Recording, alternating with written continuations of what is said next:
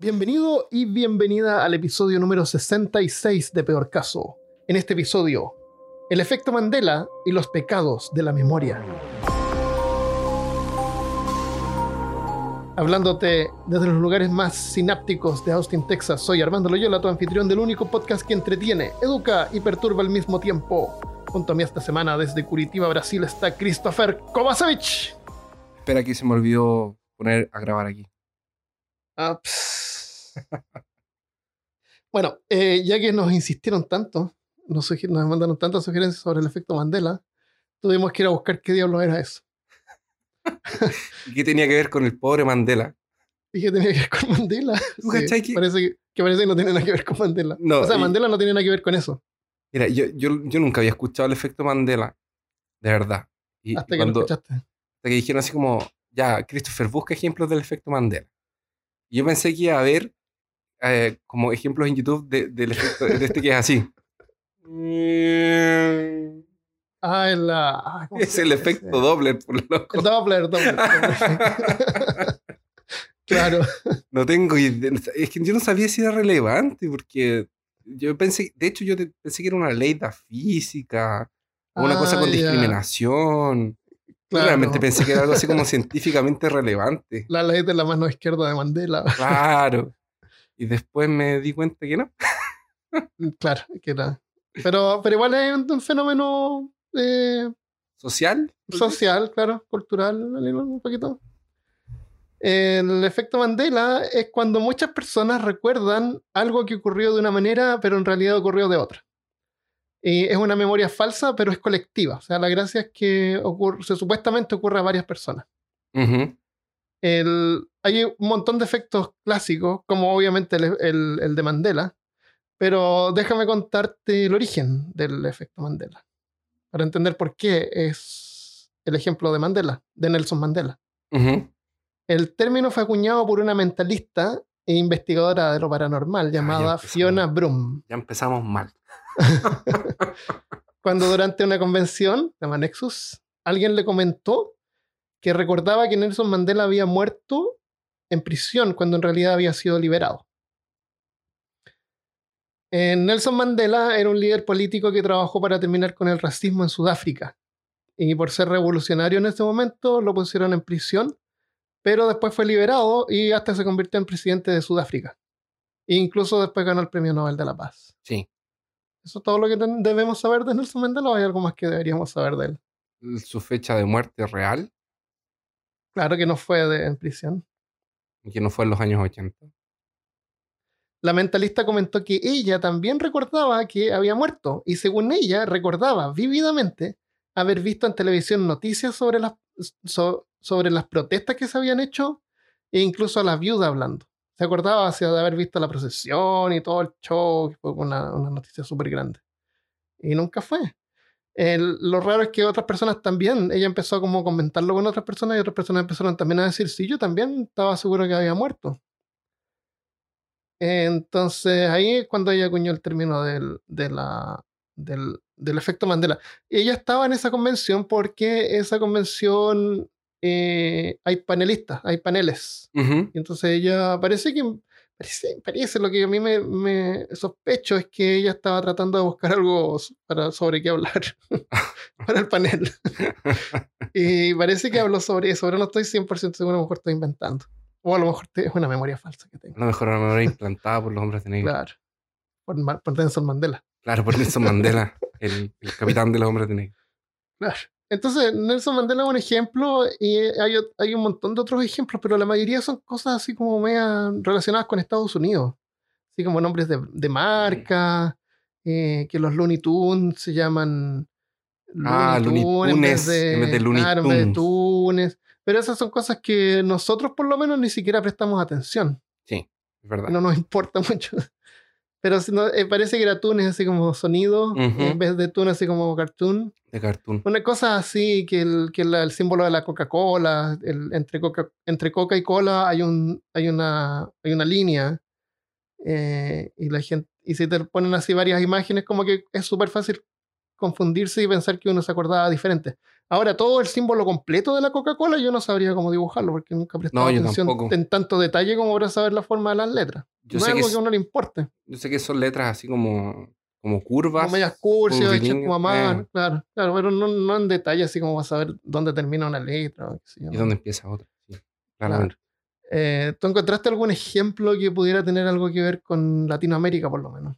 A ver, Porque yo la verdad no. te, te cuento todos los que, los que encontré. ¿Ya? Son como, o sea, encontré varios, pero los más relevantes son como cuatro o cinco. ¿Y, y algo que te haya pasado a ti? ¿Encontrar- ¿Trataste de pensar así? Sí, algo sí, que me pasó- tú haber? De Aparte hecho- que tiene que ser colectivo, no, no significa así como una memoria que uno tiene así como errónea. Sí. ¿Qué, ¿Qué es lo que te pasó? Eh, por ejemplo, lo de Luke, yo soy tu padre. Ah, Luke, yo soy tu padre. Sí, ese era un ejemplo clásico que nunca Era un fue. clásico, nunca fue. ¿Y en qué momento que cambiamos eso? No sé si es porque en, La antiguamente gente empezó a bromear. no había tanto acceso las cosas. Ah, claro, claro. Tú veías la película una vez Una y la viste vez. hace cinco años atrás y eso era. Claro, y no, no todo el Y a mundo lo mejor la viste en VHS. Claro. Porque claro, es una cosa nueva. De, porque antiguamente, por ejemplo, antiguamente, ya si no es tan antiguo tampoco, pero 10 años atrás, Armando, Es bien, es bien antiguo. 2009, ni siquiera es Ya tan sé. antiguo. Ah, sí, sí. Nos sentábamos en un bar a conversar, a hablar de fútbol, a hablar de lo que sea, Y nadie sacaba su Y tú decías, no, si el campeón del mundo del año pasado fue Francia, por ejemplo, no sé. Ah, claro, nosotros Y- ahora podemos verificar. y todo el mundo saca el celular y, oye, pero Sí. eh, no, Antes, no fue lo- Francia. Fue. Era Sí. así, sin preparación, sin, sin que- saber. Y también esa, esa falta de información así como fácil de encontrar. Por ejemplo, el, el hombre de los tanques de Tiananmen, que fue en 89, que, que fue en China, que fue este señor que andaba con las bolsitas y se paró enfrente de los tanques. Una foto clásica. Ya contra la parece que guerra. sí, sí, que venía de comprar eh, verdura. Claro. Tipo, tipo One, One Punch Man. One Punch Man, exactamente. y, y y estaba atravesando y, y, estaban los tanques desfilando, estaban yendo. Ya, la calle, el- Y él fue y se paró por enfrente de los tanques. ya. Ajá, Entonces, la gente decía que había visto el video, que había visto lo que pasó después, sí. y los tanques les habían, pa- le había pasado por encima al caballo. No, Pero en realidad Mira. no. nunca pasó. Él puso una flor en, la- en uno de, la- de los cañones, ¿o no? No. El tanque Otra. trató de desviarlo, esa es otra. Eh, eh, después vamos, eh, encontré los pecados de la memoria, cosas que, que afectan a la memoria. Y todas estas cosas que estamos hablando tienen, podemos identificarlas, podemos ponerles nombre, Ay, pero las vamos a dejar para después. O las vamos mezclando ahora. No, no, como... como No, después, después demos, demos la lista. O- Otra cosa que Ujú. encontré fue, no sé si tú te acuerdas que era una leyenda, es casi una leyenda urbana. De hecho, me parece haberlo mencionado en el capítulo de leyendas urbanas. Pero espérate, Christopher. Entonces tú te acuerdas que a este señor en los tanques le habían pasado por arriba. Esa era la historia. Esa era la historia. Ya, ya, ya. Y era la después sensación que a mí me daba.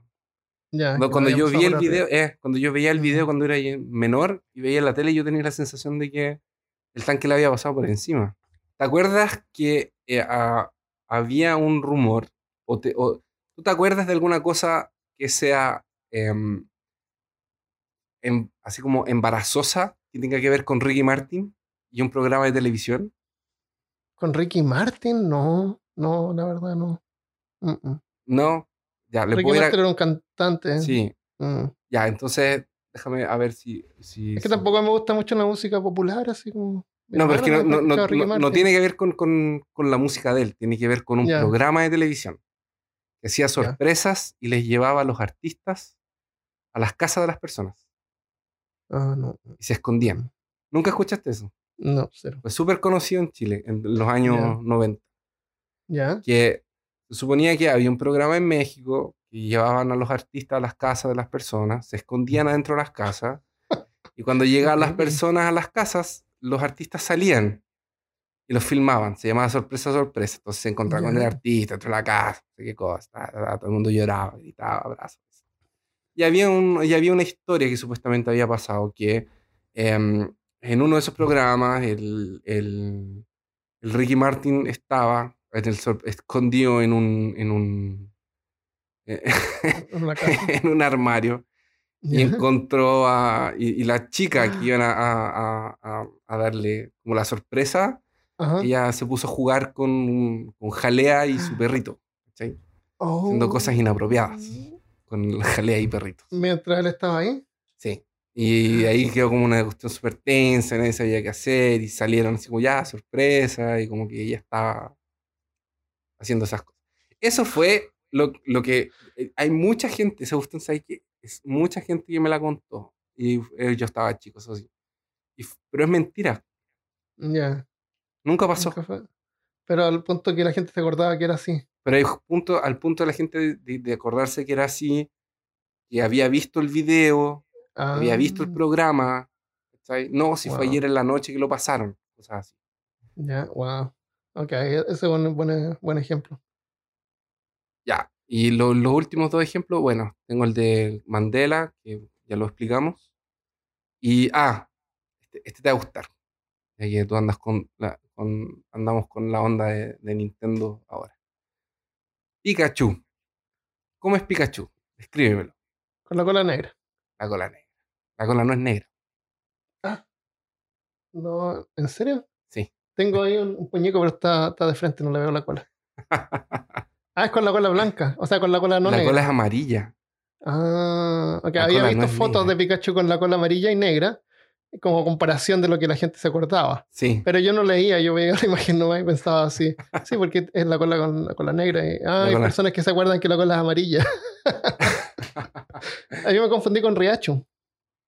Es que el Riacho, es que también yo creo que tiene que ver con eso. Porque Riachu, Riachu sí tiene la cola negra. Ese sí la, tiene la la punta de la cola negra. Y, el, y, y, y, y ahora, Hola, soy Armando del futuro acá. Están los dos equivocados porque Riachu también tiene la cola amarilla. Adiós. o sea, y Y, Pichu tiene las orejas. que tiene las orejas Tiene- tiene- negras. no, no, espérate. Pikachu tiene las orejas negras. Eso. Pichu tiene otra cosa que tiene otra variación. Parece que es la colita, ¿o no? Es más fina. A ver. Eh, Ah, Pikachu, bueno, tiene como una, un cuello negro. Ah, tiene las orejas negras, pero no solamente la punta, sino que como que cubierta todo el borde de la oreja. Ya, Tiene más negro que Pikachu. sí. Y tiene la cola negra. Completamente Mm. negra. Ah, no, pensé que tenía la cola negra. Por eso que la ¿Qué puedo gente decir? sigue. No, si nosotros también nos equivocamos. O sea, eso. Sí. Y, y el espejito, espejito de la bruja. La, Eh. en, la, en la Bella Durmiente. Ajá. ¿Cómo le pregunta la bruja al espejo? Ah, mira, vi ano- ayer, anoche vi Shrek, Shrek, vi Shrek, así que a lo mejor ahí me va a con- contaminar mi memoria. ¿Y qué, y qué en Shrek cómo era? No, no me acuerdo. ¿No te acordás? ¿Y cómo te acordás que? Así Es como bueno, es que en, en, en, el- en español era como espejito, espejito, dime quién es la más bonita. Eso. Una De cosa ahí- así. pero no es así, ni siquiera la versión en español.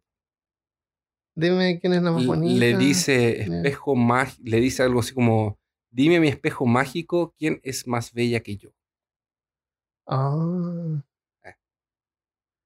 Eso, y toda la gente se acuerda que dice quién es la más bonita. y eso, y eso es algo, Ajá.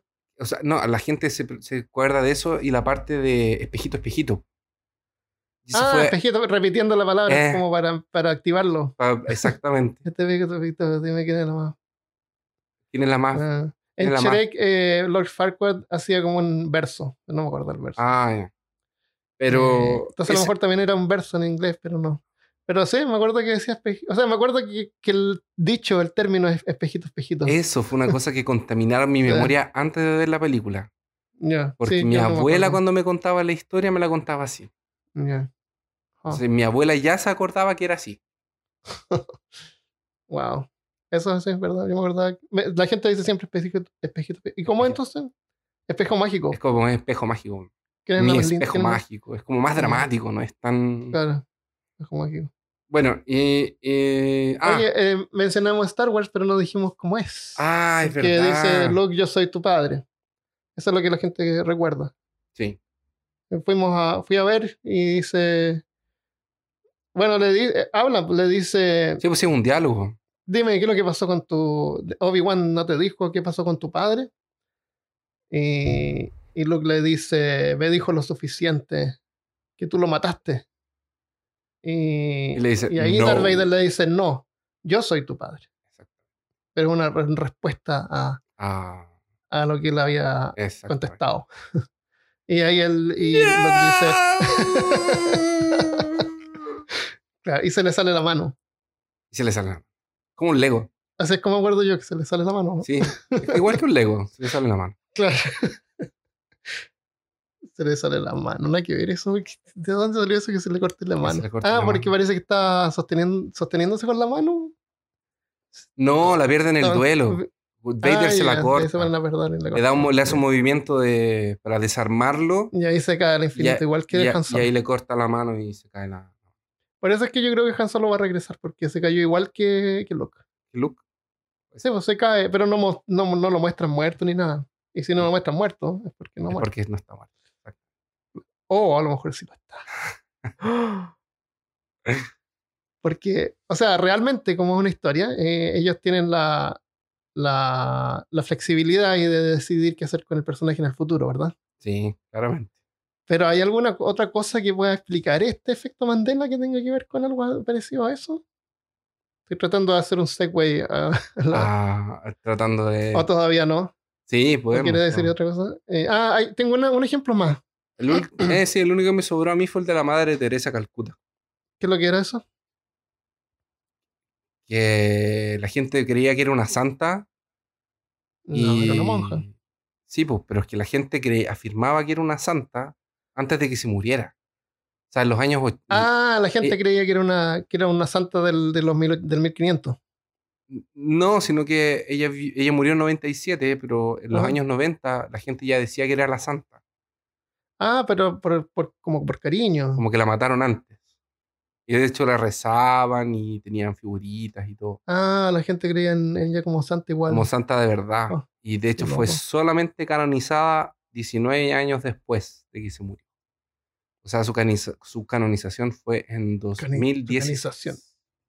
Ya. Se lo merece. Eh, creo que tenía el poder de, de no enfermarse. Ella estaba con gente. Ah, lleno de verdad. Sí, nunca se enfermaba. Era súper viejita.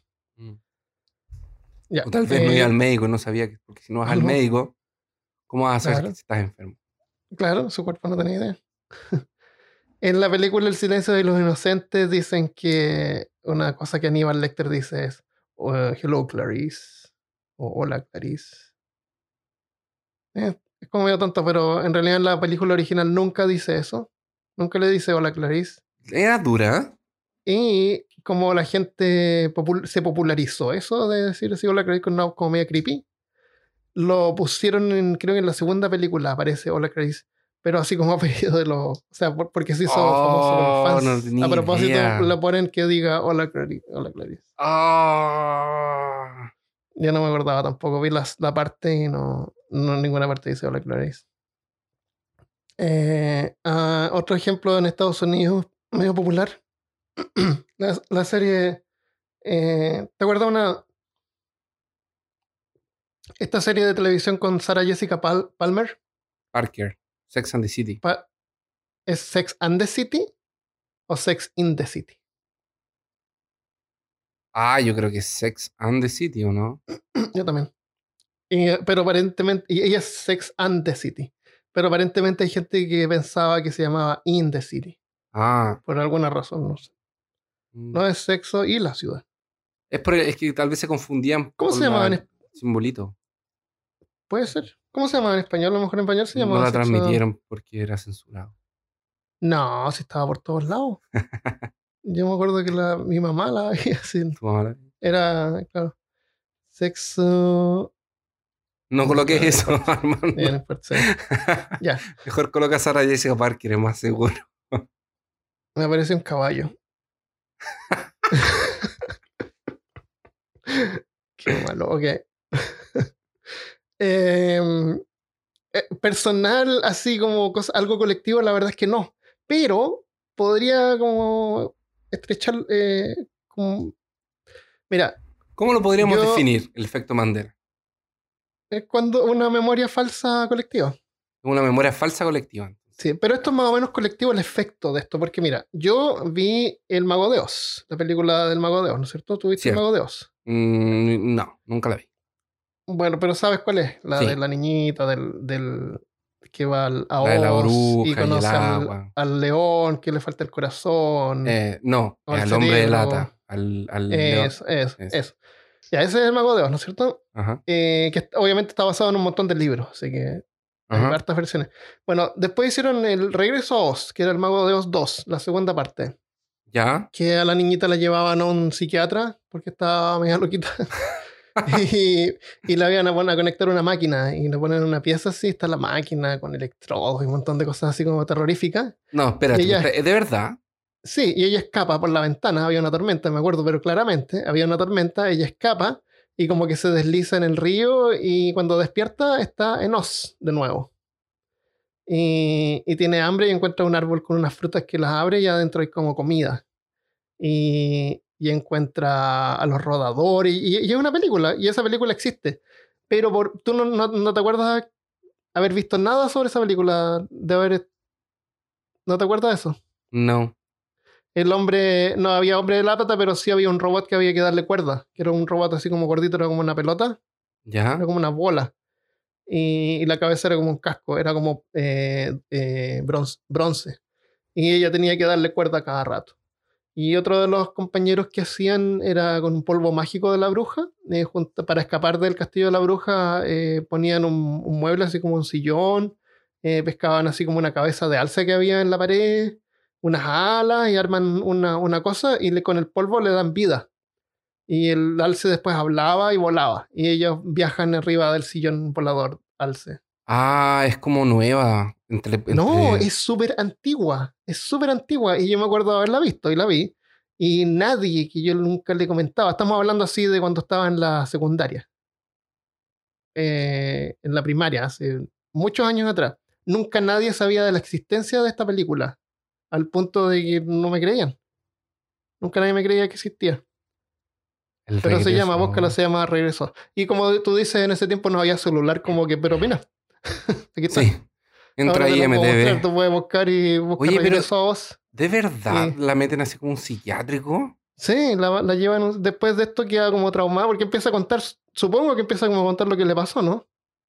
Así que la familia la lleva a un psiquiátrico. Loco, es de Walt Disney. ¿Es de Walt Disney también? Es de Walt Disney. Ahí está. Y salen los rodadores, que son los tipos que tienen como ruedas en los pies. Aquí está Eh, el león, el león, es un león, el hombre de lata, el No, hombre de Return- paja. Return to Oz, Regreso a Oz. Sí, Eh, uno es un, eh, un- una calabaza. sí, una calabaza, está el hombre de lata. Ah, también, se encuentra con el. Se encuentra con los anteriores, sí, ¿verdad? No me acuerdo tanto, pero sí me acuerdo que existía por lo menos. Oh, qué guático. O sea, eh, no, es, es buena. me- de hecho, me acuerdo que me gustó más que la primera. Está más producida, más moderna, tiene más efectos. Sí, tiene cara así como los años 80. Ajá. Eh, tiene la, la, la bruja, la mala, se cambiaba las cabezas. Eh, tenía una, una- un salón lleno de cabezas y, y se cambiaba las cabezas como si fuera como quien se cambia un sombrero. era re loco. Ya, eso era regreso a eso. Así que a lo mejor si alguien está escuchando y no se acuerda de eso, vaya a ver. Hablamos demasiado sobre eso. Siento que fue demasiado. Siento que le dimos Fue, demasiada fue demasiado innecesario. No, no tiene que ver tanto con el tema. para los Ahora este episodio es sobre el mago de Oz. Creo que lo voy a cortar, lo Ya, voy a poner en. Cambiemos el episodio, ya, no hablemos Sí, más del Ya, efecto sí, Mandela. mejor. Ya, El mago de los. ya. Ya no, hablemos del efecto Mandela. Eh, según los psíquicos, ¿qué es lo que causa este fenómeno? Control mundial, ¿Control mundial? ¿no? Los reptilianos. No, el- es que estas cosas ocurrieron en otra realidad paralela. Estamos hablando onda a nivel de Rick and Morty ahora. Ya. ¿ya? En ese nivel los tenemos que colocar. Eh, hay, hay universos paralelos que, que a veces chocan y, y, y personas de sus versiones de los otros universos se pueden, pueden contaminar sus memorias o, y se acuerdan cosas de sus otros yo. ¿no? Universos paralelos, así como multiversos, son usados normalmente como argumentos para la mayoría de las películas de ficción científica, cómics y otras cosas así. O sea, en Marvel, por ejemplo, para ordenar todas las historias, tuvieron que hacer varios mundos. Eh, donde pasan las cosas en los cómics generalmente es el 619. En DC también hicieron lo mismo. Entonces Ujú. hicieron eh, Crisis en las Tierras Infinitas, que es donde volvieron a ordenar el mundo. En los nuevos 52 hicieron también 52 historias nuevas. Como que siempre están tentando de justificar lo que pasa con eh, la existencia de varios, varios multiversos, varios universos. O sea, lo mejor que le pudo haber pasado a Hollywood. Exactamente. Es súper práctico y flexible, porque cualquier cosa se puede explicar con Ah, eso. ajá. Eh, Los X-Men, por ejemplo, las películas de los hombres X, Ajá, son todas un universos distintos, con resultados distintos, viajan en el tiempo. claro. Y esto Eh, nace Sí, de ese me acuerdo también de... de, de- de las muertes, de la, la tercera película que no no, sirve. parece que hay una que es como que donde Superman es malo, donde los superhéroes son Mm. malos en vez de buenos. Hay, hay- Injusticia. hacen de todo, hay, Sí. hay de todo. Como en el Pero episodio pasado dijiste tú sobre una versión donde el Joker es bueno y el Batman es cuestionablemente malo. Sí. Ahí, esto pasa ¿por qué? Porque de alguna forma, nosotros eh, hasta hace, no sé, 60 años atrás, todavía explorábamos la Tierra. Y ahora que está explorada casi entera, el sueño de aventurarnos y descubrir lugares distintos, aquí en la Tierra se acabó. Eso es lo que la gente cree. Exacto. Que Po- todo el tiempo ah, que yo prendo mi computadora acá, el Windows me muestra lugares donde no conocía y nunca iré. Claro. Pero no, hay, no, no existe la posibilidad de descubrir al menos un continente nuevo Sí, o una verdad. isla nueva. Entonces, Eh, sí, nu- la- nuestro la gente planeta le como que eso... Entonces Sí, y es fácil pensar en-. Ajá, ajá. Yo lo encuentro egocéntrico, súper egocéntrico pensar de que, de que porque nosotros tomamos alguna decisión, porque eso es, que, que supuestamente por cada decisión que uno toma, ahí se crea Hay un universo, se crea un universo- completo, porque, porque a mí se me ocurrió rascar esto, esta tapa de botella de un lado en vez del otro, por eso en un universo se, crea un no, no, se supone que son decisiones eh, cuánticas. Ah, son, sí, sí. son decisiones cuánticas así como eh, eh, relevantes. Oye, al principio yo dije eso de que el gato en la caja, que no tiene sentido. Pero eso sí tiene que ver con mecánica cuántica, que no lo estamos viendo en detalle en este episodio, pero sí lo podemos ver en el futuro, analizarlo, y porque sí es una, una propuesta seria. Y no lo dijiste al principio del programa, lo dijiste cuando todavía no Ah. grabamos.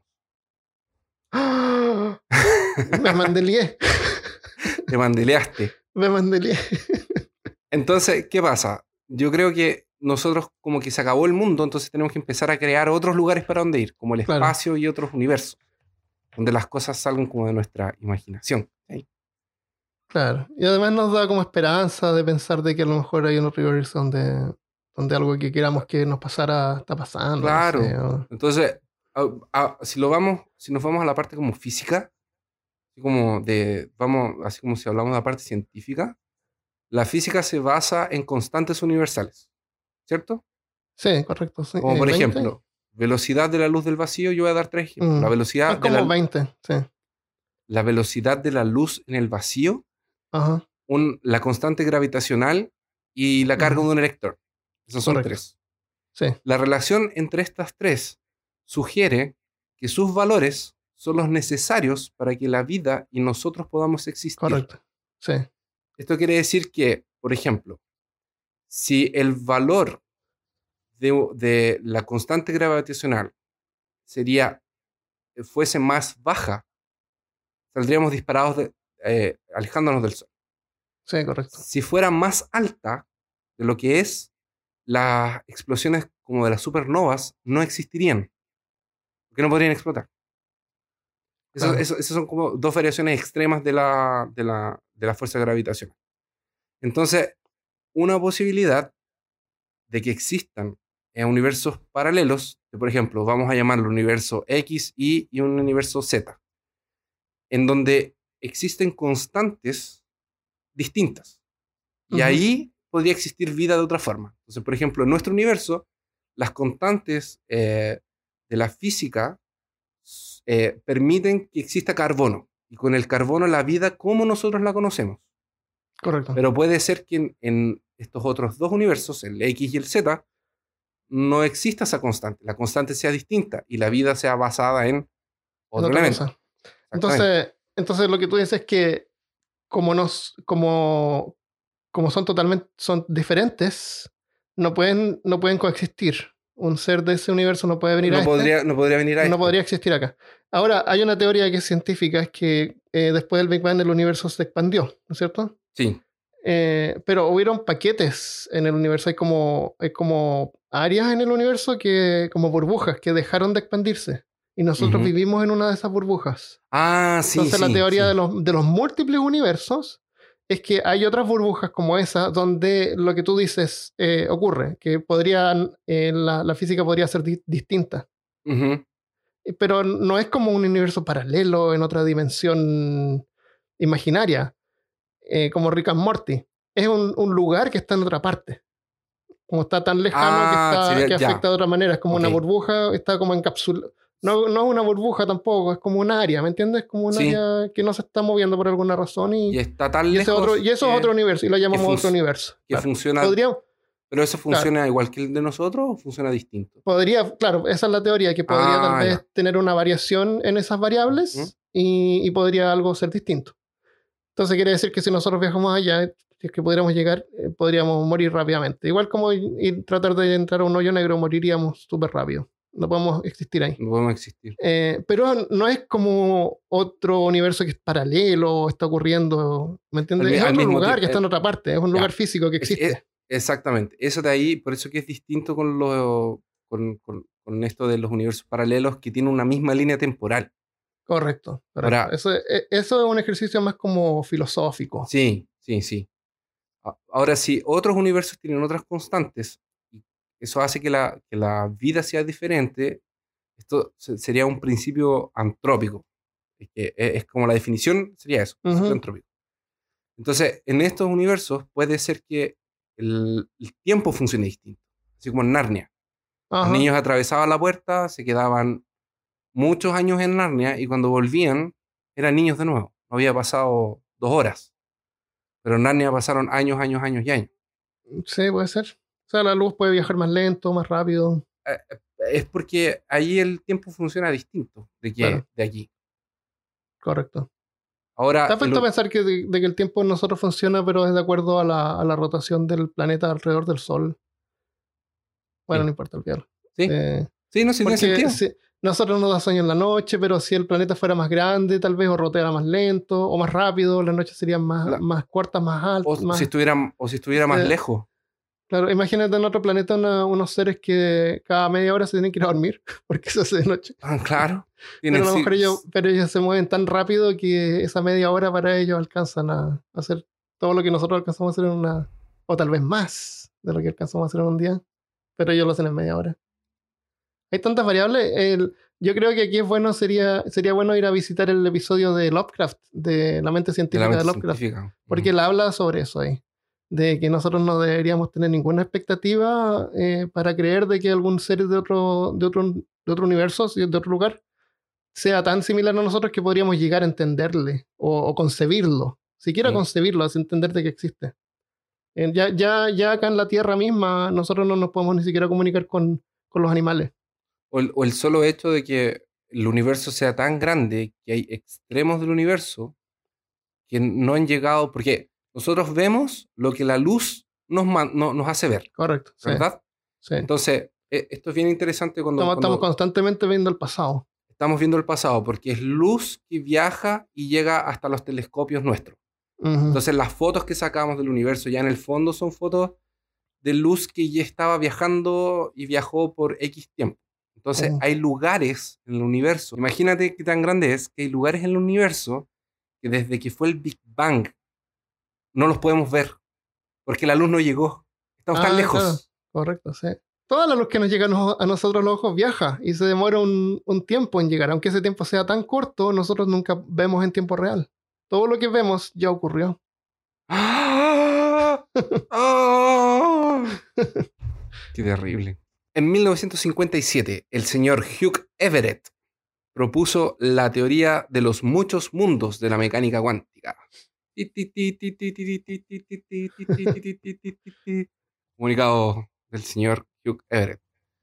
Según este caballero, la situación del gato de Schrödinger, eh, la situación, perdón, según el señor Hugh Everett, en la situación del gato de Schrödinger, no existe un colapso de onda cuando uno abre la caja. El colapso de onda es lo que él se refiere cuando las dos posibilidades de que el gato esté vivo o muerto se juntan y se resuelven en que el gato está vivo o muerto, eh, y, y- tu punto de observación pasa a ser ese. Entonces, ese es el colapso de onda. Porque él plantea así, el, es la caja de Schrödinger con el gato adentro, es, el gato está adentro, el gato está vivo o está muerto. Esa es la, la pregunta, ¿verdad? Ujú. Entonces, Es, es un ejemplo para ejemplificar algo más entendible de- en cuanto a mecánica cuántica. Si es que una partícula puede ser positiva o negativa y, y cuando la observamos cambia, pero no podemos, no podemos saber si es que es positiva o negativa sin observarla. Es como bien contradictorio y es tan, es tan contradictorio y tan extraño. Porque Pero- obviamente no tenemos cómo saber si no miramos. El problema es que si miramos, se fija. Esa, esa es la cosa. sí, él ya, ya no... Se, se queda como la observamos y ahí ya no cambia de nuevo. Para este señor... A lo mejor eh, eh, estadísticamente pueden ver eso. tal vez. Mm. Pero Everett dice que eso se llama colapso de onda, que son las dos opciones colapsando y, y y dando como el resultado. Ujú. Eso fue lo que yo le entendí al señor, a este señor. Sí. Dice que se juntan las dos opciones y, y da eso, Ajá. ¿verdad? Entonces él Sí. decía que el, existe otra posibilidad que es la división de mundos, que es cuando es el, del mundo paralelo, en donde t- hay Ajá. una línea de tiempo y cuando abres la caja, esta línea de tiempo se separa en dos, en donde una, el gato está vivo, en la otra, el gato está muerto. Ah, ok. Y nosotros pa- pasamos a ser eh, Parte de una de las líneas de tiempo. parte de una de las líneas de tiempo. Entonces, nosotros observamos el gato está vivo, por ejemplo, entonces continuamos en la línea de tiempo. Ah, ok. donde lo- sí. Pero hay otra en donde el gato estaba muerto. Pero nosotros no somos Sí. parte de esa, de esa línea de tiempo. Y, como- y así como también era una. Como también podía haber sido una realidad, ¿existe? Como una, como, como una realidad. Es que no. El gato estaba vivo o muerto al mismo tiempo, ¿verdad? Sí, Es algo de- que ocurre al mismo es- tiempo. ajá. No, es, no, es, no, es, no, es- no significa que no sepamos si está vivo o muerto. Es que están los dos. O una Ah. partícula tiene, puede tener dos cargas. Eh, Yo no, tenía, yo, yo no tenía Mm. idea que, que tenía que ver con que el ejemplo del gato era por partícula. Yo pensé que era una cosa filosófica. Eh, Es como para que puedas entender más o menos. Imagínate que un gato en una caja, pero es como una partícula. Entonces, por eso es que extrapolar eso del gato en la caja a nosotros tomar decisiones es como que se aleja cada vez más de la parte Ah. científica, ¿me entiendes? Sí, no, por eso Y que... ya se pone como más filosófico más que científico. Sí, eso es solamente una interpretación de cómo podría claro, era mucho- como, era Mm. como nos dicen en ejemplo. Así, imagínate un puente y aparece Mothman. no sé. Claro. Como un ejemplo que uno da. Eh, Imagínate entonces- que algo. Imagínate que hay un gato en una caja y el gato está vivo y muerto al mismo tiempo. Ah, ya, es, es una partícula que, que puede tener una carga positiva o negativa. Ajá. Pero solamente cuando la medimos, eh, la partícula se define. Pero antes tiene las dos por, alguna, por la mecánica cuántica. Ahora, la mecánica cuántica yo no me acuerdo de memoria bien cómo funciona, pero hay una explicación que es bien sencilla y simple de entender. Y, y de hecho tiene que ver con los colores del fuego. Cuando tú prendes un fuego, viste que está como de más amarillo a más rojo. Sí. Porque el cuántico Azul. eh, viene de la palabra cuanta, de, de cantidad. Y es como cantidad de partículas. Es- tiene como una explicación lógica que calza, pero no la tengo fresca de memoria, entonces por eso pensaba mejor explicarlo con más, más detalle después. Puede ser. Pero podemos Bueno, dejarlo como introducción ahora. yo, yo en realidad lo, lo- lo dije porque me pareció una explicación interesante para lo de ¿Sí? los, los mundos paralelos. Eh, De eso se agarra un mentalista o un investigador paranormal, paranormal y lo infla y, y ve Rick and Morty y, y puede explicar cualquier cosa. Entonces, Rick and Morty es una serie de dibujos animados para adultos en donde un abuelo y su nieto viajan por, eh, Por por realidades, por realidades paralelas, un- universos paralelos. Pero son todos parte de una misma línea de- tiempo. Es como si fuera un árbol. Sí, correcto. Claro, porque ellos no pueden regresar en el pasado. No, viajan pueden en el volver- tiempo. no viajan en el viajan tiempo, en viajan- dimensiones. Viajan, en dimensiones. Entonces, si ellos les pasó una vez que destruyeron el planeta Tierra y se cambiaron de dimensión y están viviendo en el lugar de otro Rick y otro Morty Claro. que murieron en una explosión Y ellos los reemplazan justo. y ellos lo reemplazan cuando, cuando explotan. Claro, justo llegan en el momento en que ellos mueren para reemplazarlo y por perpetuar su Poder existencia. perpe- exactamente. En un, en un universo que no fuera destruido por ellos mismos. Exactamente. sí. Y sí, esa es la parte donde ellos se tienen que enterrar ellos mismos y Morty queda traumado. Ahora, co- como, como, como Armando dijo, no es todas las decisiones, así como ya voy a tomar coca cero o, o- o normal, quien va a generar una línea temporal distinta. Es, es, es... No, supuestamente son las, todas. so- las todas las- sobreposiciones cuánticas del universo son variantes que hacen que se divida en cada una de esas posibilidades. Ya, lo leí de la forma en la que estaba, no Eso tengo es, idea. pero o sea, Ok. supuestamente es todo, cada, sin, cada detallito, cada pájaro que vuela, en vez de pasar un milímetro de distancia, eh, hay un universo donde pasó a un milímetro de distancia del lado, ¿me entiendes? ¿Te acuerdas cuando hicimos el capítulo de reptilianos y dije por qué le hacemos caso a la gente? Tienes razón, ¿viste? ¿Por Ya. qué le hacemos caso a la gente que nos manda sugerencias? ¿Por Y nos metemos en estos eh, rabbit holes, hoyos de conejo. De conejo. Ya. Entonces, Ya. Entonces, el, el efecto Mandela es un, eh, es un efecto que tiene que ver con la memoria. Olvida cualquier cosa que dijimos sobre física, mundos paralelos, que no tiene nada que ver con eso. Tiene, tiene más que ver con la memoria. Y la memoria es frágil, ¿no es cierto? claro. Eh, hay un. eh, hay un. Hay, hay siete, siete errores o, o cosas que pueden ocurrir en la memoria que alteran nuestra percepción o las memorias. Una es transciencia. Transciencia es la disminución de la memoria con el paso del tiempo. O sea, básicamente tú estudias, lees algo, tú te acuerdas y después se te empieza a olvidar a medida que va pasando el tiempo. ¿cierto? Eh, si estás en el colegio, estudias de vuelta y empiezas como a recordarlo, y mientras más lo estudias, eh, más se fija, más se fija y la memoria queda. Ajá. Lo suficiente, la, la cuestión es estudiar lo suficiente para que esa memoria esté cuando tienes que dar la prueba. Ya.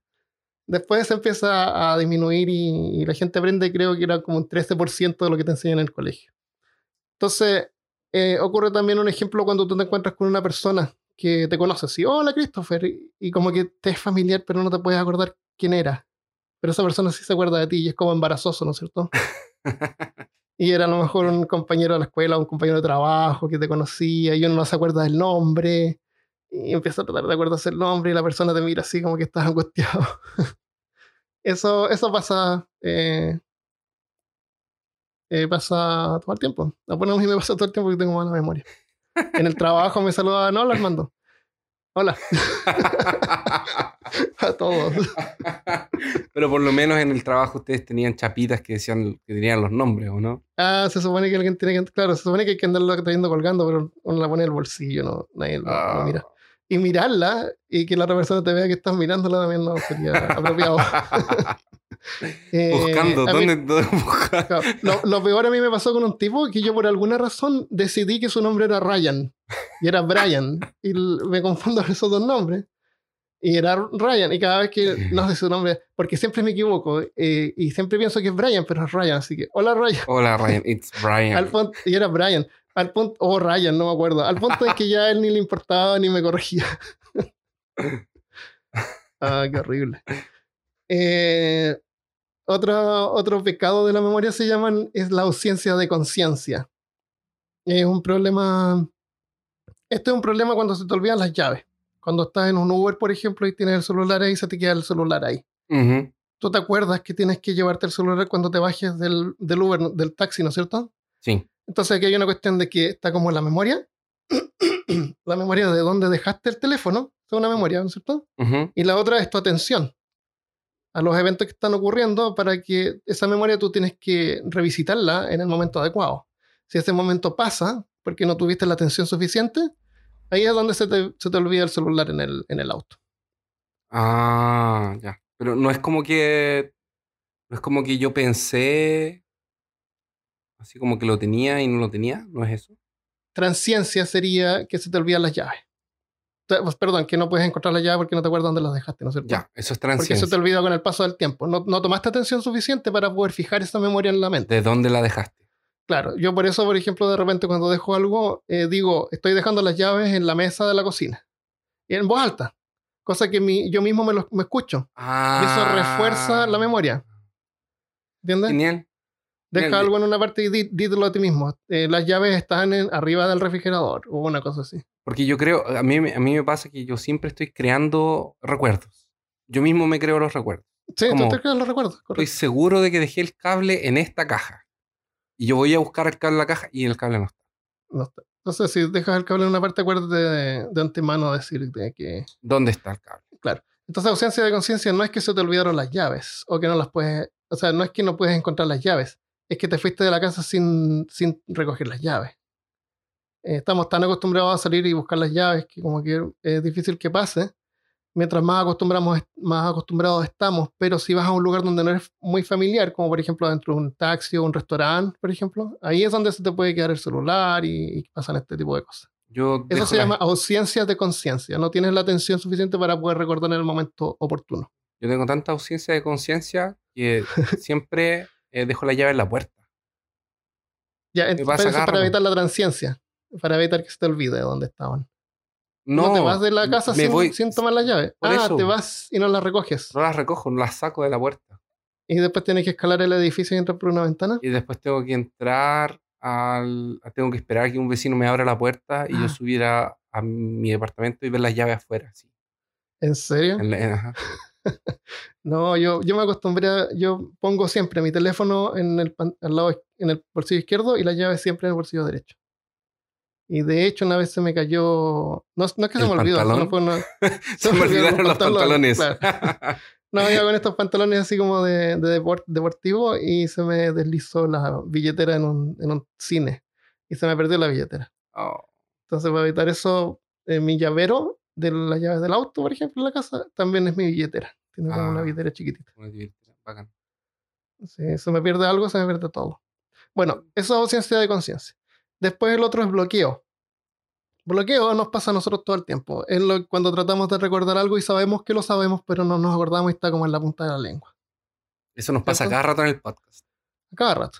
¿Cómo era? ¿Cómo era? Claro, eso era. Y, y eso es porque hay otra memoria que interfiere. Hay otra memoria que está interfiriendo. Necesito comprar cerveza. Claro. Se me acabó el café. Se me acabó el el café está caliente o frío. claro, a lo mejor porque estamos, estamos pensando en tantas cosas y tenemos tanta información más o menos preparada y tenemos que estar recordando qué viene después. Lo otro estaba pensando que a lo mejor con la cuestión de los, de los idiomas, mientras más idiomas sabes, se te pueden confundir eh, las palabras. Sabes la definición bien en un idioma, Ah, pero no en otro. Sí. Eh, eso, y eso causa ansiedad, es frustrante y, y, y se va poniendo peor con, con el paso del tiempo, la edad. El, ¿Qué crees tú que es afasia amnésica? Eh, Afasia amnésica. No tengo idea. Amnesia es que se te olvidan las cosas. Y Sí. afasia, no sé. No sé qué será, pero es cuando este desorden se produce por daño al cerebro. Si te caes de la moto, te golpeas Ah, la ya. cabeza y, y algo que te, creo- te empieza a causar este bloqueo. O sea, hay, hay afasia amnésica es una, un desorden, o sea, no es como un daño físico que te causa, no, no es natural. Em, Para evitarlo dicen que hay que buscar otras formas de, de encontrar la memoria. Estoy todo el tiempo, sí, pero el tipo de la película de las abejas, el que decía de que no, las abejas no. ¿Cómo se llama? Nicolas Cage. Porque él va a ser el autor de la película El color que El cayó color del cayó cielo. cielo. Sí, que no, lo- para que no sabía. Claro, es súper exagerado ese actor. Ojalá haga un buen papel. No sé si él va a ser el del papel, como- pero sí- parece que que él va a papel, dirigir escribir. Ah, no, yo pensé que era el, dire- que era el actor. El actor, ah, ya. Sí. Eh, ¿Cómo se llama el tipo del.? de- Bueno, no voy a tratar de acordarme ya. de, la, de la historia. eh, la granja. Sí, me empiezo a tratar de acordar. La granja de. La. Pero no, ya. Em, yo en mi teléfono hay, hay una serie de palabras que a mí se me olvidan todo el tiempo. Y sé que se, se me olvidan esas palabras, entonces cuando me logro acordar las anoto y tengo una lista de palabras que me olvido con frecuencia. Entonces cuando me olvido, voy a ver esa lista y veo si mi yo del pasado las anoto. Ya. Y a veces sí las anoto. a veces sí. Eso también es una solución para algo, para que tenga, para un bloqueo que te ocurra eh, constantemente. Ajá. El otro es atribución errónea. Atribución errónea es cuando mezclamos la información de otra parte. Por ejemplo, dicen que una persona es testigo de un asesinato, por ejemplo.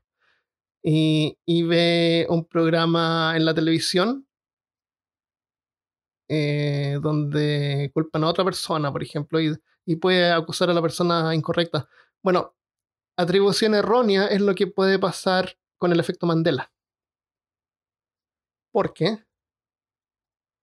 A ver si no lo de acá. Había una película que salió de un activista que también era negro y se llamaba Steve Biko, que había muerto en prisión. Ah. Y eso era una película. Entonces, lo- Entonces muchas personas pudieron haber visto esta película, se olvidaron de que la vieron, pero lo relacionaron con Nelson Mandela, que estaba en prisión también. Sí. Y también era un activista y era negro y, Yo- y- y totalmente yo creíble que se te puede contaminar ahí la, la memoria. Yo, yo no sé si tiene que ver con el tema, pero encuentro súper peligroso, por ejemplo, que la gente, que, nos, que pasa mucho, eh, ve estas películas media históricas y cree, o estas series media históricas y cree que pasó así. Ah, como el History Channel, dices tú, Claro, como el History Channel. donde la como- historia es, donde la verdad es historia. Donde la verdad es historia, exactamente. Sacaron ahora uno del libro azul. horrible. Ah, Eh, mira, hay un caso, acá lo tengo anotado. Se llama eh, Steve Titus. Es un caso real. Eh, Steve, en, 1900 en 1980, cuando, bueno, es Titus, supongo, tenía 31 años de edad, trabajaba de administrador en un restaurante en Seattle, en Washington. Y estaba a punto de contraer matrimonio con su novia Gretchen. Una noche manejaban de vuelta a casa de una cita cuando fueron detenidos por la policía. Eh, esa misma tarde, otro hombre había sido, sido reportado por violar a una niña que estaba haciendo dedos, que estaba pidiendo aventón. El automóvil de Titus era un sedán verde claro y correspondía con la descripción del reporte. O sea, era parecido al auto del, del hombre que fue reportado, del violador. sí. Eh, Tito fue retenido, fotografiado, y luego cuando le mostraron las fotos a la víctima, ella indicó que Tito era la más cercana, porque también además como que tenía las mismas facciones, se parecía un poco al otro tipo. Cuando le la policía le mostró la foto, la testigo dijo que era, ese era el como más parecido. Así que Tito lo pusieron en juicio y en el tribunal la víctima testificó que absolutamente ese era el hombre. Estaba ya convencida de que era él. Oh, Tito fue encarcel- encarcelado y condenado por algo que nunca hizo. Él contactó a un reportero que le ayudó a investigar y al, final el reportero encontró al verdadero violador. Y el violador confesó que había violado como 50 víctimas más y todo eso. Y Tito fue puesto en libertad. Pero el problema es que Tito ya había perdido la confianza con la justicia y estaba amargado, perdió su trabajo, perdió a su novia, perdió sus ahorros, porque estaba enojado por todo lo que le había pasado, porque lo habían acusado injustamente. Resulta que él le demandó a todos los que estuvieron involucrados con acusarlo. Y pocos días antes de que él finalmente se iba a presentar a la corte, se murió de un ataque al corazón, por el oh, causado por el estrés. O sea, mataron al tipo, le destruyeron la vida y lo mataron. más encima lo mataron. Todo por un error en la memoria de, una- de la, de la Bien, víctima. Eh, y lo peor de todo es que hay un montón de casos similares. En cárceles en todo el mundo está llenan- está llena- están llenas de personas inocentes. Y muchas veces pasa por, por, por problemas en las memorias falsas en, en las víctimas. Qué horrible. Así que no podemos confiar en, la, en nuestra memoria. No. Tenemos que aceptar eh, que la memoria es frágil y maleable. El, tengo otro- otros errores más, te lo digo. Bueno, Eh, estos son más o menos parecidos. Sugestibilidad. ah, sí. Su- sugestibilidad es cuando te, te contamina el, el recuerdo, pero por una sugestión externa. Es, por ejemplo, me imagino yo que tú te acuerdas de que eras bueno para cantar cuando chico. A lo mejor no eras bueno para cantar, pero tu mamá te decía que cantabas bien. Entonces, entonces quedaste tú pensando en que cantabas bien. Y tú te acuerdas que cuando chico cantabas bien. O alguien ve un crimen cometido por alguien pelirrojo y después en las noticias dicen que era rubio y podría sugestionarse y terminar recordando que era en realidad rubio. Eso es sugestibilidad. después propensión o parcialidad o, o sesgo retrospectivo, que sería como vallas en inglés. Es cuando un recuerdo es empañado por prejuicios y emociones nuestras. O sea, Ya, nosotros empañamos. El, y esto ocurre con más frecuencia cuando pasa algo que es como más traumático. Porque cuando algo es más traumático, nosotros nos tenemos que poner como más pendientes, eh, las emociones como que florecen, y eso puede contaminar la, la memoria La memoria, sí. del evento que ocurre. Y el último es persistencia. Eh, Persistencia son, eh, no, no es un error de memoria, sino que le llaman pecados de la memoria. La persistencia es cuando pasan cosas terribles que nos disgustan, no las podemos olvidar y nos revisitan y, la, y lo recordamos. Y, y eso es lo que puede causar fobia, estrés postraumático y en el peor de los casos suicidio. Oh, qué mal. El- mi sugerencia ahí es que apenas algo malo se manifieste, pensar en otra cosa, no fijar la memoria. Acuérdate que cada vez que recordamos algo lo, lo fijamos más en el cerebro, con, cual- con cualquier variación que le pudiéramos dar. Sí. Entonces, eh, distraerte. Si es que algo malo pasa que tú quieres evitar ver. Por ejemplo, imagínate que vas en la calle y ves que atropellan un perro. Digamos que el perro muere, así que ya no hay nada más que hacer, no, no hay solución. Eh, aparta la vista, empieza a pensar en otra cosa. Y obviamente durante todo el día te vas a estar acordando de esa memoria, a ver cuando el perro muere, ¿no es cierto? Sí. cada vez que empiezas como a acordarte de eso, al tiro cambia la memoria, empieza a, a mirar tu celular o, o habla o di otra cosa, algo totalmente diferente, cosa de evitarlo. Rápidamente esa memoria no se va a lograr fijar en tu mente y se va a terminar eh, disolviendo por transciencia. O sea, estás causando tu transciencia voluntariamente y después ya no te vas a acordar. Y el perro está muerto. Vivo. Ah. Está y ahí, y entonces, ¿el perro está vivo o está muerto? Si tú te acuerdas que está vivo. ¿El perro ¿Te está vivo o está no está muerto? muerto? No, al menos me- yo no me acuerdo que haya muerto. Entonces, ¿está vivo o está muerto? Para ti El el perro- perro está... Yo no tenía idea que tenía que ver con, con, con, con moléculas. Sí, es moléculas. El tipo inventó así como el ejemplo, como que, mira, imagínate un gato en una caja. Ah, como para que lo puedas entender. Claro, tiene todo que no es, es a nivel molecular eso. El, entonces, como te digo, yo tengo algo preparado sobre la teoría de las cuerdas que también tiene que ver con cosas que son muy pequeñas, muy, muy pequeñas. Y es bien interesante, así que dejémoslo para el próximo episodio. Me parece. La teoría de las cuerdas. Y ahí podemos hablar más sobre teoría eh, mecánica cuántica. Ahora, mecánica cuántica es bien complicado porque dicen que los que, los que creen que entienden, no entienden. Así que si que tratamos de darle alguna explicación, eh, a lo mejor eh, no, en realidad es porque no entendemos. Pero como sea, vamos a tratar de, de, de poder explicar a qué se refiere de forma más clara. Al menos. Ah, una cosa. ¿Tú, ¿Tú te acuerdas de haber jugado con un amigo que se llama Jaime Monti? No. Jaime Monti, eh, cuando creó su personaje de rol, estamos hablando de rol ahora, él eligió, se gastó pero todos sus puntos en memoria fotográfica. Ah, sí me acuerdo. ¿Te Sí acuerdas? no, yo, yo nunca, yo nunca llegué a jugar. Ay, el Pero era, era- tu amigo, ¿no? Era, era la leyenda de que su memoria fotográfica era le- legendaria. Era legen- memoria. De hecho, no existía la memoria fotográfica en la hoja. Hay, hay memoria fotográfica en la hoja, pero se gastó así como 100. Se dio el máximo. Porque según él, con eso, él podía manipular el juego y decir de que cualquier cosa que veía para él era como una fotografía, era como una evidencia de lo que, lo que había visto, se acordaba de todo. Él hojeaba un libro sin tener que leerlo. Pero después él, como tenía memoria fotográfica, él podía pescar el libro en su memoria y leerlo, porque era memoria fotográfica. Y, y como tenía el máximo de puntos, nadie le podía decir nada. Era intocable.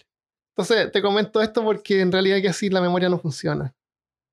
Existe lo que dicen memoria fotográfica, pero no podemos mirar una hoja. Aunque dicen, di- hay gente que dice que es así. Tú miras una hoja de papel sin leer, tú te acuerdas de, lo- de, los, de las letras y todas las formas que tenía y, y después puedes Ah, leerlo. Ah, No creo. bueno, no sé. El- en, históricamente, a propósito, hay gobiernos opresores que también han intentado cambiar la memoria del pueblo. Acuérdate de todas estas fotos de la Unión Soviética donde borraban a las personas. No sé si lo hablamos en algún momento, tal vez. Me parece que sí.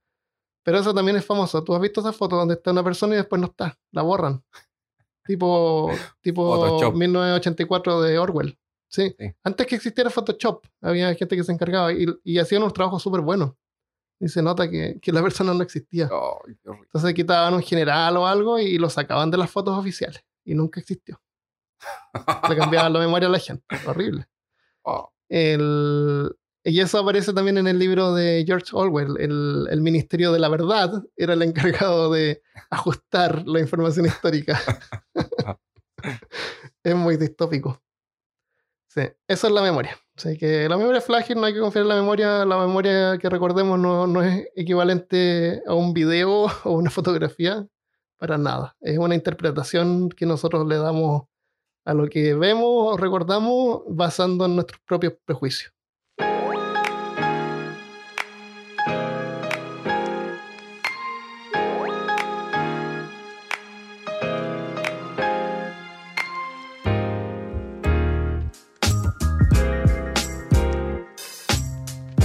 Espero que te haya gustado este episodio. A lo mejor fue un poco confuso, medio filosófico, medio en la profunda, como dicen. Vamos a tratar de. de ¿Cómo se dice? Explayarnos. Explayarnos es una palabra. Sí, Ex- Vamos a tratar de extendernos un poco más en, en el próximo episodio. Así que gracias por escuchar, espero que te haya gustado. Y antes de irnos, vamos a leer algunos saludos.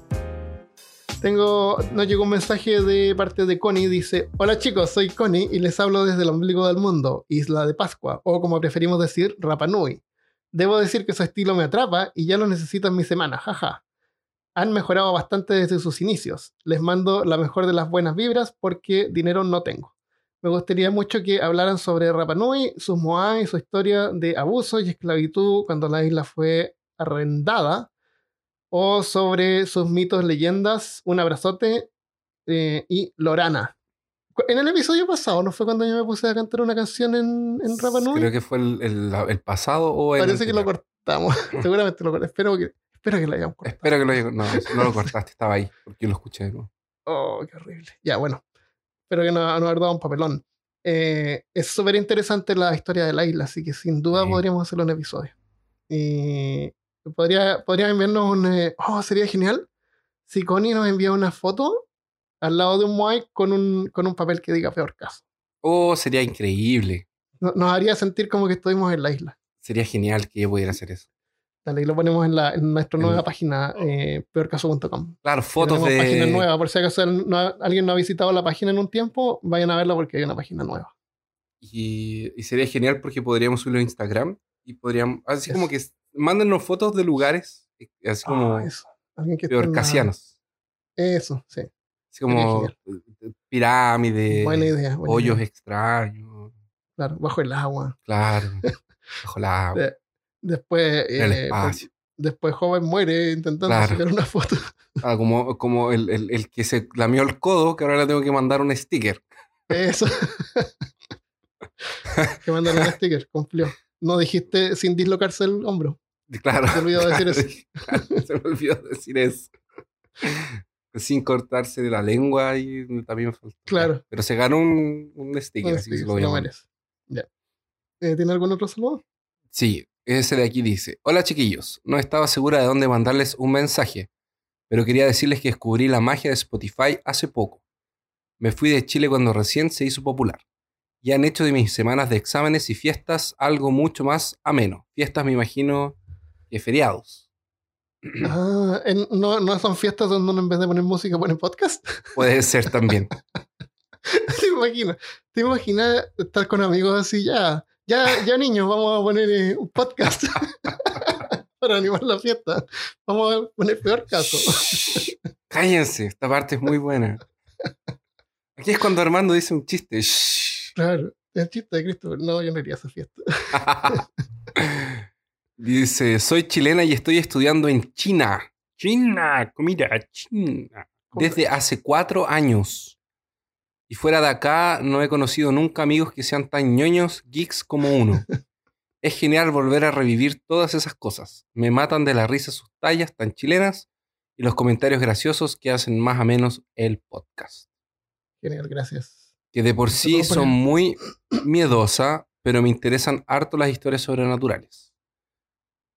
Voy poniéndome al día con sus podcasts viejos de a poquito, pero al escuchar el capítulo sobre vampiros, hubiera sido genial haber escuchado algo sobre la versión de la mascarada, que amo mucho los juegos de rol. No, Ya que no les hace- que no íbamos a hablar nunca de la mascarada. Sí, yo no sé por qué la gente insiste. Ya es la segunda vez que nos escriben pidiéndonos eso.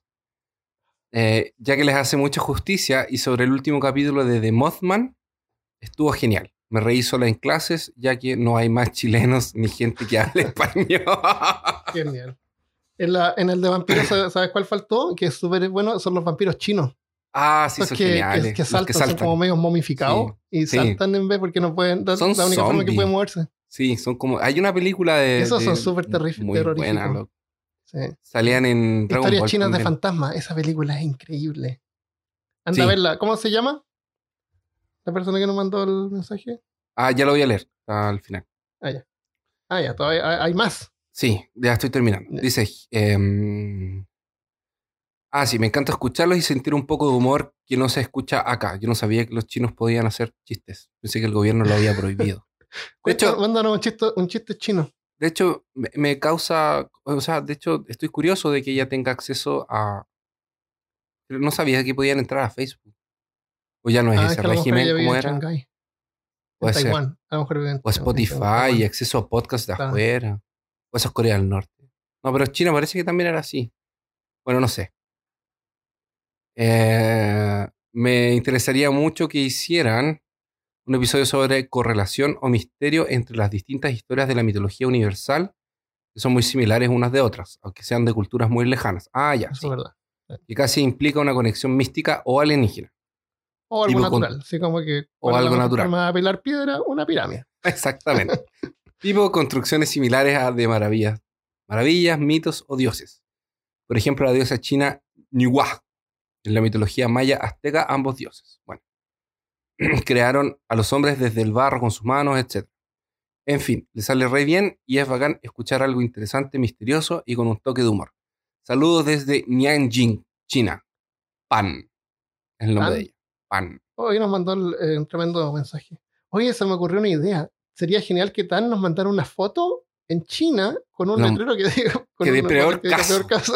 En la muralla china. No, no sé en qué ciudad está, pero ¿Dónde Si no- esté? Algo que sea Si algo no de estás escuchando y llegaste hasta aquí en el capítulo, mándanos una, una fotito. Voy a leer algunas revisiones. Hay una de eh, Rebeca García. Dice, es un podcast lleno de información, pero es entretenidísimo. Su humor es muy placentero para alguien de mi edad. ¿A qué se refiere con eso? Así que seguiré, Tampoco sé. recom- ah, Tampoco sé. así que seguiré recomendándolo y escuchándolo. Saludos a todo el equipo. Eh, esperamos que peor caso sea para personas entre 6 a 85. Por ahí, ¿Cuál es nuestra demografía? Eh, tenemos auditores de. Tenemos, sabemos que tenemos auditorio de unos 12 o 11 años, ¿verdad? Tal vez menos. Y sabemos que tenemos auditores de, de más edad. Por lo menos hasta 50 y algo alguien comentó. Puede ser. Mi señora acaba de, de botar un plato y se, se Sí, lo acabo de, de escuchar. ¿Escuchaste? Sí. Eh, así que bueno, eh, peor caso para todos. Ah, desde Patreon, Sebastián Suárez Muñoz dice: Excelente podcast. Llevo un par de meses escuchándolos y ya a punto de terminarlos todos. Estoy escuchándolos en una suerte de ping-pong, de arriba a abajo y abajo arriba. Justamente hoy escuché el capítulo de la vida secreta de los árboles y me pareció interesante aclarar lo que discutían hacia el final. Se está efectivamente desarrollando la tecnología para no depender. Espérate, espérate, digamos, digamos qué fue lo que dijimos al final.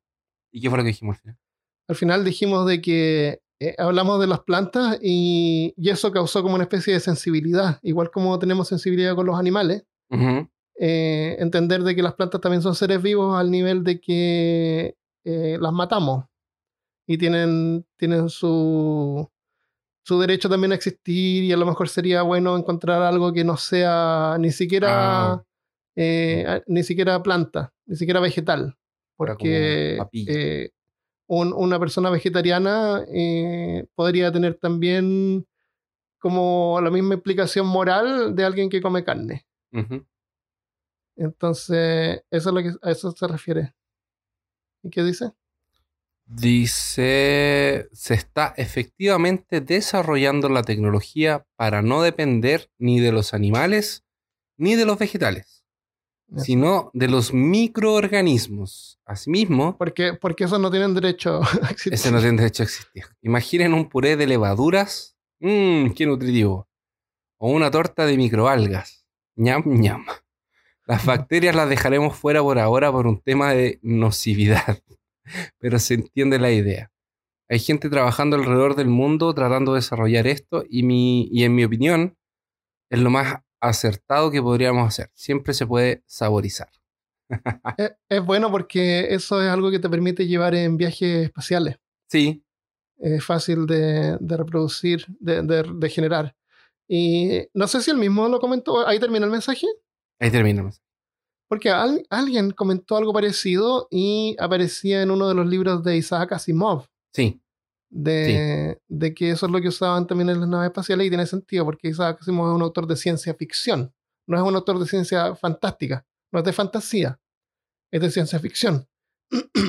y por eso es que hay un montón de cosas que él dice que después ocurren, que ocurrieron de verdad. Era porque iban a ocurrir de verdad porque está basado en la ciencia. No es que él haya sido podía un vidente o proyectar algo lo así. que sí. Y ya un montón de personas nos han mencionado sobre Isaac Asimov, así que yo me compré un par de libros y he estado leyendo y es bien entretenido y fácil de leer. Como con el futuro podríamos hacerle un episodio. Puede ser, puede ser, sí. Ya, ¿Lo dejamos hasta acá ahora? Sí, dijémoslo Lo hasta acá. hasta acá. Muchas gracias. Obviamente leemos todos los mensajes que nos dejan. Eh, visiten nuestra nueva página. Gracias a todos los que nos apoyan en Patreon. Tenemos una, una nueva forma de apoyarnos, ¿sabías tú? Que es gratis. No sabía. ¿Cómo es? es gratis. Si tú vas a hacer una compra en Amazon, tú vas a la página peorcaso.com y hay un botón que dice comprar en Amazon. Tú haces clic ahí y vas a Amazon y compras lo que sea. Eh, nosotros ganamos un pequeñísimo porcentaje de la venta, así como ¿En un serio? 0,000 algo. Y eso se va juntando de a poquito y, y ayuda. Cualquier cosa ayuda. Para Genial. pagar la luz. Voy a Así que si empezar vas a a... comprar algo en Amazon de todos modos, claro, tú puedes ir y haces clic en el botón y con eso vas a Amazon y lo puedes guardar como favoritos, qué sé yo. Eh, entonces vas a la página peorcaso.com, haces clic en comprar en Amazon y no, vas a gastar nada extra y a nosotros nos llega un, un centavito por alguna compra. Excelente. Y todas las compras son, eh, eh, ¿cómo se dice cuando no, no te dicen qué es lo que es? Eh, privadas. O sea, nosotros no sabemos lo que están comprando, o sea, lo mismo. Sí, da lo mismo. Eh, es solamente una comisión, una pequeñísima comisión. Ya.